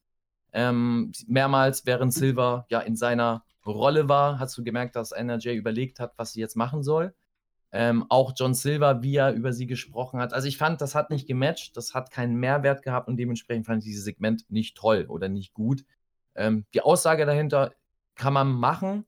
Ich finde aber, das hat dieses, das Standing von Shida und dem Champion-Titel nicht gerade geholfen, nach so einem Match einfach nur so eine 0815 Halb-Comedy-Promo zu bringen über das nächste Titelmatch, was da das eigene oder der eigene Titel ist. Weißt du, was ich meine? Es ist Ja. der AEW oder die AEW Women's Championship und die müsste eigentlich besser in Szene gesetzt werden als das NWA-Match, was wir vorher gesehen haben. Ja. Verstehst du, wohin ich, wo ich hin will? Ja. Der, ja. Das ist das, was ich so zu bemängeln habe. Dass man was erzählt, ist gut. Und dass man Shida nicht ganz vergisst, weil das habe ich mir da aufgeschrieben beim NWA-Match. Was ist eigentlich mit Shida? Die sehen wir dann eben nächste Woche wieder und mal gucken, ähm, ob es eine weitere Paarung wird, bei der wir im Nachhinein sagen, Rashidas Title Reign ist jetzt eben nicht so das Gelbe vom Ei. Mhm. Oder, wie gesagt, ob sie uns eines Besseren belehren können. Also, kommende Woche Shida gegen NRJ. Außerdem Puck und Ray Phoenix gegen Butcher und Blade. Da arbeitet also alles auf Puck gegen Kingston hin und man will, ja, äh, das noch nicht verheizen, sondern das streckt sich noch ein bisschen. Außerdem Will Hobbs wird im Ring stehen. Chris Jericho und Jake Hager treffen auf SCU. Das ist die Card für die kommende Woche. Da wird Alex dann auch äh, zurück sein. Und dann war es Zeit für. Das wollen wir mal sehen. Und dann war es Zeit für den Main Event. Und wer steht im Main Event? Neben Brian Cage, der war auch da, Tess war auch da, richtig. Absolute Ricky Starks. Unser ich Stroke dachte Daddy, Mac. Unser Stroke dachte, Daddy. Ich, also unser Stroke, denn erstmal bin ich immer noch. Das ist Nee. Blasphemie. Ja, dass man hier sagt, absolut Ricky Stark. Es gibt nur ein Absolut. Andy. Und das ist absolut Andy. Ja, Grüße gehen raus. Ja, ich bin immer noch, also das, das kann ich nicht, das kann ich nicht so stehen lassen. Aber, aber ich muss sagen, Ricky Starks, um das jetzt schon mal zu spoilern, auch in diesem Match, der Junge ist ein fantastischer Wrestler. Also wie der, wie der, wie ja, der, Mann. wie der seine Rolle einnimmt als Heel, wie er sellt, wie er das overbringt. Er ist für den Mehr. Gegner. Ja. Also, aber da gehe ich gleich Ja. drauf ein. Entrance war schon mal auf jeden Fall Team Taz ist da und ja, absolut. Nein, Absolut, ist er nicht. Er ist Ricky Stark. Ricky Starks im Main Event bei Dynamite, so wie sich das gehört. Beste Dynamite-Ausgabe aller Zeiten. Tess war bei den. Kommentatoren. Wir bekamen vor dem Match noch ein Videopaket vom neuen TNT-Champion Darby Allen. Er stand auf und saß, äh, irgendwelchen, äh, saß auf irgendwelchen Häuserdächern im, SS, äh, im Assassin's Creed-Style. Das Ganze auch im Schwarz-Weiß-Stil, kombiniert mit Skateboard, Gothic-Einlagen und dann hat Darby Allen sich angezündet. Also der Typ ist der Inbegriff eines erbarmungslosen und unerbittlichen Typen, der den Titel notfalls auch mit ins Grab nimmt.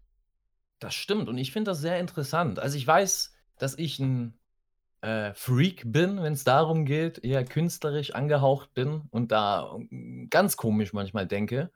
Ja, und auch bei diesem Promo-Video, vielleicht denke ich da zu viel, aber ich habe so Symbolik hintergesehen und gedacht, ist das zu deep? Ja, also will, will, mir, will man da mit gewisser Symbolik, er fährt in einer Kirche mit dem Skateboard, also, ne, ist ja was, was du nicht machst. Und er ist dann später die Kerze, die erleuchtet ist und nicht die, wie man es kennt aus der Kirche, äh, Kirche, Kirche. Ja, guck mal, ich kann nicht mehr reden, aus der Kirche. Aber Darby Dass hat das ja da auch die- also Darby hat das ja auch studiert so. Also insofern der, Genau, find, das deswegen- merkt man. ja, das finde ich auch. Also, da ist so ein deeper künstlerischer Sinn hinter. Und ich habe mich gefragt, ob man das überhaupt versteht oder ob das für andere einfach nur coole ich glaub, Bilder selbst sind. wenn du es nicht verstehst, denkst du dir trotzdem, Leute, der Typ ist geil. Weil der, Ja, der, der also zündet sich auch- an, der ist einfach krass, der ist verrückt. Genau, genau das wollte ich damit sagen, dass man äh, das eigentlich als gut abstempeln kann, egal was es dann im Endeffekt ist. Ich habe da ein bisschen mehr drin gesehen. Ich finde es cool, dass man es einbringt. Ich würde mir gern mehr davon wünschen, also um ihn rum, also auch in, in den Matches und sowas, dass man da immer so ein bisschen irgendwas Eigenes hat. Irgendwas, so, so eine Theme, die drüber läuft, weißt du? So, so, so, Mhm. so ein Thema an sich, Ja. was um Darby immer erzählt wird. Es folgte dann der Entrance von Cody Rhodes, der mit seinem Shirt auch einen kleinen Shoot in Richtung Shaquille O'Neal abgab. Mehrere Sachen, bevor wir jetzt über den Main Event reden. Ich beginne mit der Kritik. Warum hören wir nichts und sehen nichts davon, dass Cody besorgt um seine Frau ist? Die wurde Ja, vor einigen Minuten Backstage bearbeitet und ihr wurde der Arm gebrochen. Und Cody kommt da raus, so nach dem Motto: Ja, gut, scheinbar muss ich die jetzt erstmal nicht länger ertragen. Das war Bullshit. Das wäre mit einer kurzen Nee, Promo oder. pass mal auf, Tobi, das ist der Cody Entrance, ja. Das ist wichtiger. Ja, Ja. Ist, weißt du, dass der Cody der denkt halt dran, pass auf, erstmal mache ich meine Entrance. Ja, und dann vielleicht, nee, ich mache erstmal noch das Match und dann vielleicht gucke ich nach, ich poste nochmal und dann vielleicht gucke ich nach meiner Frau. Mhm. Das ist alles Long-Term Storytelling, alles Mhm. Vorbereitung für seinen Heel-Turn. Mhm. Ja, das war Quark. äh, wäre mit einer Promo und Story, äh, ein bisschen äh, Körpersprache, wäre das vermeidbar gewesen. Ja, das Äh, stimmt. so war das leider eher Murks. Das andere, Cody gegen Shaquille O'Neal, ein Programm, was darauf ausgerichtet sein könnte, neue Fans aus dem Mainstream abzufischen. Und AEW ist eben nicht diese gestandene Marke, die WWE ist. Also AEW hat ja nicht die, die Größe, nicht diese breite Fanbasis und AEW hat ja an sich jetzt schon in diesem Jahr eine loyale Zuschauerschaft aufgebaut, die auch jede Woche einschaltet, aber AEW hat aktuell Probleme auch in Sachen TV-Ratings, die eigene Zuschauerschaft effektiv zu erweitern. Und die Pandemie ist natürlich ein Schlüsselfaktor. Ich glaube, ohne Pandemie wäre diese Company noch mal stärker unterwegs. Und ich glaube, dass dann nach der Pandemie auch ein regelrechter AEW-Boom ausbrechen könnte. Die Fans in den Hallen, die haben, glaube ich, viele Performer, bei denen sie aufstehen wollen, laut werden wollen. Sei das ein Ricky, sei das ein Darby, sei das ein Sammy Guevara, wie sie alle heißen. Und das wird, glaube ich, das TV-Erlebnis bei AEW Dynamite in den äh, Monaten danach der Pandemie so heftig verbessern. Und dann muss man eben versuchen, mit diesem Schwung und einem guten Produkt nicht nur alte Fans aus Zeiten von Attitude Era, WCW und so weiter zurückzuholen, sondern auch neue junge Menschen fürs Wrestling zu begeistern. Mit Programmen, bei dem du auch, äh, ja, dich eben, wie du es vorhin schon mal gesagt hast, bei denen du dich nicht schämen musst, es deinen Freunden zu zeigen, sondern ein Programm, was cool wirkt, auch mal virales Klickpotenzial auf YouTube, dass du in der Schule sagst, ey, hast du das schon gesehen? Keine schlecht geschauspielten Hochzeiten, keine Performer glorifizieren, die alt sind und vor 20 Jahren mal cool waren. Nicht die Intelligenz des Zuschauers bloßstellen, sondern auf ne, die besagten Charaktere setzen, einen MJF, einen Darby Allen, diese, diese ja, Charaktere, die einfach so ein Charisma haben. Und das sind Punkte, die bei AW auf der Liste stehen müssen, wenn sie in Zukunft expandieren wollen. Und ich finde es aber nachvollziehbar, dann eben äh, auf jemanden auch wie, äh, um den Kreis wieder zu schließen, auf Shaquille O'Neal zurückzusetzen, damit du erstmal wirklich diese Mainstream-Aufmerksamkeit einmal auf dein Produkt lenken kannst. Denn äh, wenn sich dann jemand Shaquille O'Neal gegen Cody anschaut, der wird dann wohl nicht nur das Match schauen, sondern man hofft natürlich, dass der sich den ganzen Pay-Per-View anschaut und dann denkt, ah, wer ist denn das? Und wer ist denn das? Wer ist denn das? Und so das ist die Taktik, die ich dahinter erkenne. Und es ist nicht vergleichbar mit einem Auftritt von Goldberg bei WWE. Und ich finde, wer, äh, ja, wer das miteinander vergleicht, der disqualifiziert sich so ein bisschen vom Diskurs. Das definitiv. Ich finde dazu noch, dass man ähm, das durchaus deutlicher präsentieren könnte. Ich habe zum Beispiel nicht gecheckt im ersten Moment, dass das ein Shoot gegen Shaggy O'Neal ist mit dem Shirt. Für mich sah das im ersten Moment tatsächlich aus wie so dieses klassische Döner-Kebab-Shirt, ja? Ja. Es war genau die gleiche Farbansetzung. Du hast auch gut, er ist eine Pizza da drauf, aber ne, es, sieht sehr ähnlich aus. Ich dachte, hä? Warum hat denn der jetzt einen Döner-Kebab? Das ist ja geil, aber war es gar nicht. Dementsprechend, äh, ja, war ich da gar nicht auf, auf Check drauf und ich finde auch, es wird, weiß ich nicht, wenn du so ein Megastar, du sagst es, es ist ein Mainstream-Star und ich weiß nicht, kennen die jungen Leute Shaggy O'Neal noch? Ja, also auf jeden Fall mehr als äh, hier, ähm, Mike Tyson. Okay, das ist gut, weil das ist das Einzige, wo ich so gedacht habe, vielleicht bin ich nur so, weil, weil ich so alt bin, so uralt. Und denke, ja, Shaq ist ein Name, natürlich, jeder kennt den. Aber vielleicht kennen die jungen Leute den gar nicht. Gut, da ist das trotzdem ein Name. Ich finde aber, man kann trotzdem ein, zweimal das Gesicht zeigen. Wir haben bis jetzt nicht ein Bild von ihm Ah, es gesehen. kommt noch. Das, das kommt noch. Ja, das denke, kommt alles noch. Ne? wird noch auftauchen. Aber so, man, das, das so oder so, das wäre ja, schade. Ich glaube, das, ich glaube, der Grund, warum man da nicht mehr von ihm Mhm. zeigt, ist einfach, dass das eine Sache ist, die vielleicht im Februar oder so stattfindet. Wahrscheinlich, wahrscheinlich Deswegen. muss man das einfach ziehen, deswegen langer Aufbau.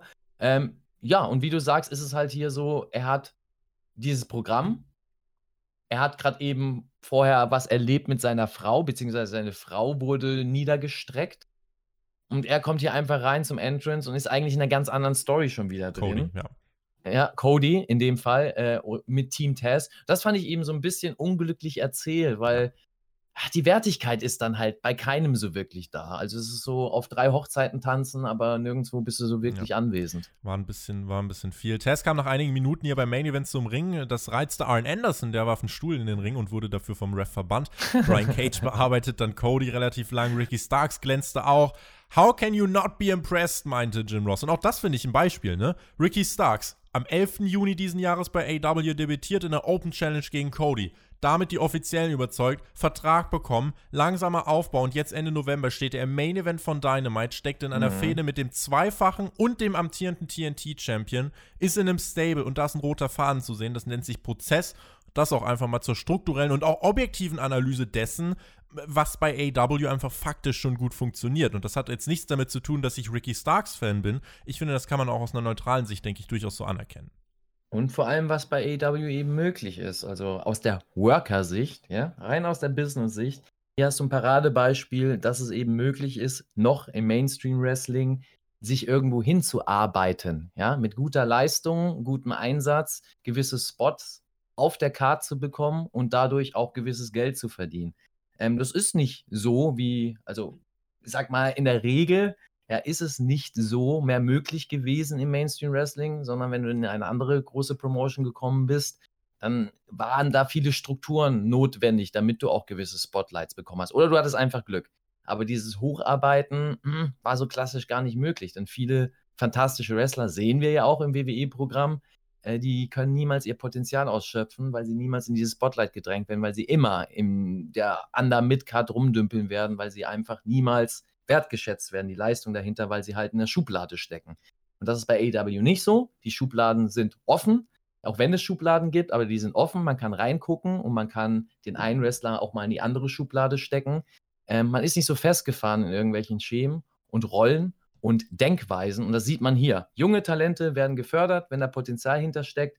Ähm, oder wenn sie beim Publikum ankommen, Orange Cassidy, anderes Beispiel. Und nicht nur, weil sie im Hintergrund Befürworter haben. Und das finde ich sehr, sehr gut. Also für mich als Worker, das innerhalb einer Promotion zu sehen und zu sehen, ey, geil, hier hast du eine Motivation, hier hast du einen Anreiz, tatsächlich als Worker nicht nur Politics im Hintergrund zu machen, sondern auch wirklich Gas zu geben im Ring und dich da auch weiterzuentwickeln und dann auch deine Karriere weiter anzutreiben. Finde ich sehr gut, Daumen hoch dafür.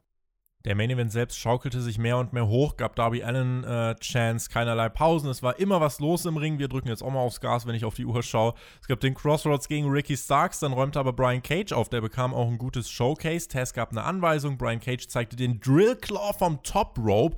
Darby flog einmal quer durch den Ring. Vorher hat Ricky Starks auch noch dazu beigetragen, dass der Move durchgehen konnte. Cody war außerhalb des Rings und so konnte Brian Cage sich einen cleanen Sieg holen gegen den TNT-Champion Darby Allen. Und ganz ehrlich, ich bin gar nicht abgeneigt zu sagen, dass Darby den Titel äh, zeitnah wieder verliert. Denn Darby braucht die Fanmassen, um so einen Titelrun auch wirklich lang zu erzählen und ausgestalten zu können. Denn der Moment, der geht auch ohne die Fanmassen groß. Aber je Mhm. länger sein Run geht, desto schwieriger wird es, glaube ich, dieses Momentum aufrechtzuerhalten. Und Ricky Starks, Darby, äh, Ricky Starks, Brian Cage und Taz, ich finde, bei denen wäre der Titel gerade eigentlich besser aufgehoben. Dann kannst du auch die Spannungen zwischen Starks und Cage erzählen. Insofern äh, hätte ich da ehrlich gesagt kein Problem damit. Ja, bei Darby ist es spannend. Bei Darby kannst du sowohl als auch. Also ich kann mir Darby als tatsächlich langfristigen Champion auch vorstellen, dass man da viel reinbaut.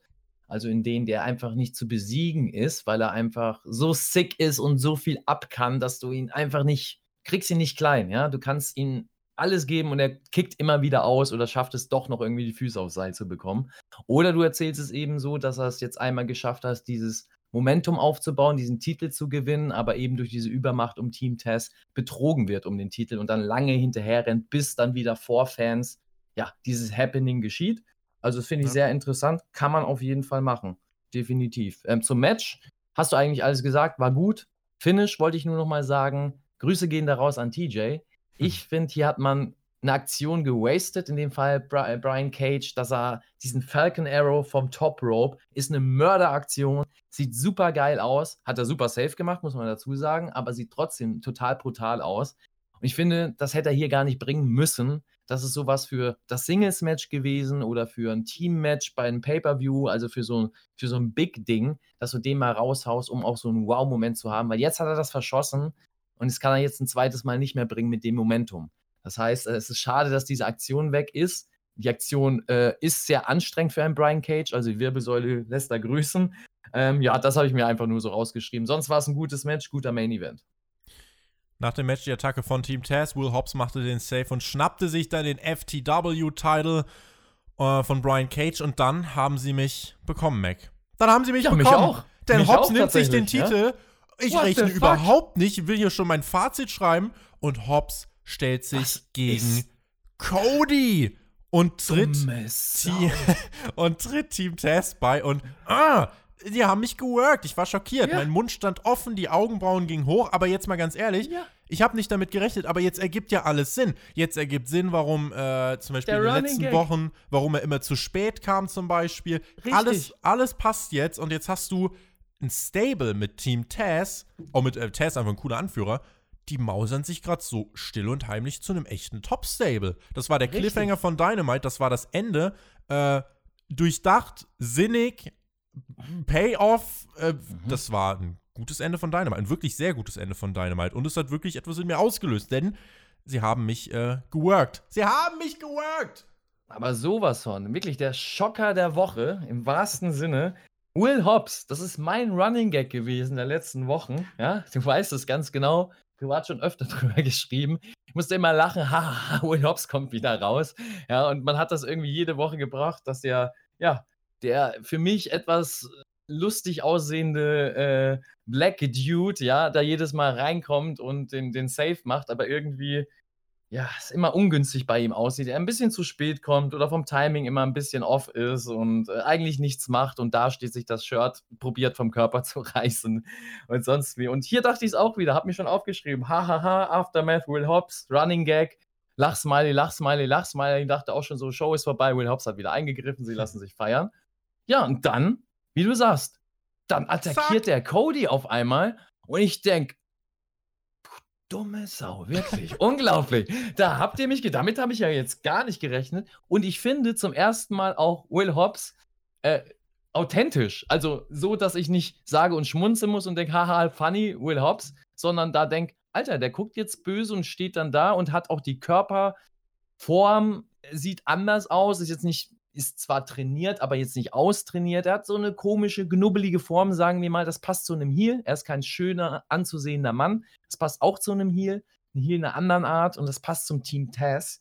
Und finde ich gut. Also hätte ich nicht gerechnet mit und äh, ist ein Schocker der Woche tatsächlich. Und dafür Daumen hoch, super Cliffhanger. Insgesamt eine Show, bei der bei mir das Positive, wie ich fand, definitiv überwiegt. Es gab auch schlechte Sachen, also über äh, Brandy und äh, Cargill bin ich immer noch nicht ganz weg. Aber auch interessant, das Women's Match, das längste Match dieser Woche, auch eines der besten in der ganzen Show, muss man sagen. Mhm. Äh, auch ansonsten, was das Wrestling angeht, nichts abgestunken. Segmente das meiste hat funktioniert, nicht alles hat funktioniert, aber eben wie schon gesagt, insgesamt überwiegt bei mir das Positive. Es ist eine Wochenshow. Es muss auch nicht immer in jedem Segment Knallgas geben, aber wenn wir uns das mal anschauen, ähm, der Aufbau für das Winter is Coming Special am 2. Dezember. Viele frische Entwicklungen. Will Hobbs jetzt bei Team Test. Death Triangle ist zurück. Thunder Rosa und Britt Baker starten ein Programm. Ähm, also du hast hier einige Dinge und ich finde, damit überträgt sich dieser frische Wind aus der letzten Woche. Alex hat es letzte Woche so mit einer Raw After Mania Ausgabe verglichen. So, jetzt, jetzt starten die neuen Programme, jetzt passieren die, die frischen Dinge. Und genauso mhm. fühlt es sich für mich an und äh, auch das Special jetzt am 2. Dezember so als großes, ja, letztes Happening in diesem Jahr, weil man muss dann gucken, Dynamite dürft ihr nicht vergessen, äh, hat eine Ausgabe theoretisch äh, am 24, äh, nee, am 23. Äh, und am 30. Dezember, also einmal einen Tag vor Weihnachten und einen Tag vor Jahreswechsel. Müssen wir mal gucken, inwiefern die dann wirklich stattfinden, sodass der 2. Dezember so das letzte große äh, der letzte große Knall dieses Jahr wahrscheinlich werden wird. Und was man da jetzt trotzdem aufbaut für die nächsten Wochen äh, und dann auch für den, für den Januar, finde, äh, das ist beachtlich und das macht äh, Spaß zuzuschauen und es macht mir auch Lust darauf, die nächsten Wochen als Fan zu veranstalten. Und wenn eine Weekly das erreicht, wenn du mit diesem Gefühl aus einer Weekly herausgehst, dann war es in meinen Augen definitiv eine gute Weekly. Du sagst doch schon sehr, sehr vieles. Also sie starten Dinge neu, ja, wie so die Raw After Manias werden neue Dinge gestartet. Ja, aber ich finde auch, sie lassen viele Dinge jetzt erst erkennen oder lassen uns Fans das erkennen. Das heißt, dass wir jetzt bei einigen Stories checken, oh, okay, das wurde ja schon vor Wochen oder vor Monaten erzählt. Ach, und jetzt ergibt das mit Will Hobbs Sinn und jetzt ergibt das Sinn mit Eddie Kingston und ne, solche Sachen. Also das finde ich gut, dass man da den nächsten Schritt geht und ja, das ist wie ein, wie ein Buch, wo du dann auf einmal merkst, ey, da gab es ein Foreshadowing tatsächlich in, in Kapitel vorher und ähm, jetzt gehen sie darauf erst ein. Finde ich gut. Also schöne Erzählform, Erzählweise, die Struktur gefällt mir sehr. Ähm, ich finde auch, das war eine solide bis gute Dynamite-Ausgabe. Es war jetzt keine Highlight-Show, wo du sagst, ey, da waren jetzt wow, krass starke Matches, aber ich fand, äh, es waren mit dem Women's Match auf jeden Fall ein gutes Match mit dabei. Sonst waren solide Matches dabei. Für mich war das Pack gegen Blade Match auch ein Happening, was sehr stark war, weil ich einfach dieses Comeback feier. Ähm, auch wenn das Match jetzt technisch gesehen jetzt kein herausragendes Match war, aber es war gut. Es war kein Stinker auf der Card. Ähm, ich finde auch im ersten oder in den ersten Segmenten der Show, also im ersten ja, Teil der Show äh, war für die modernen Wrestling-Fans viel dabei, mit den Young Bucks, mit den äh, neuen Gesichtern, die wir da gesehen haben, mit den Stilen, die da gezeigt worden sind. Und ich glaube, da hast du jeden abgeholt. Für mich war dann später was dabei mit der Umze Erzählung um Cody, auch mit der Erzählung um Puck, auch der Main Event war interessant. Also alles in allem eine gute Dynamite-Ausgabe.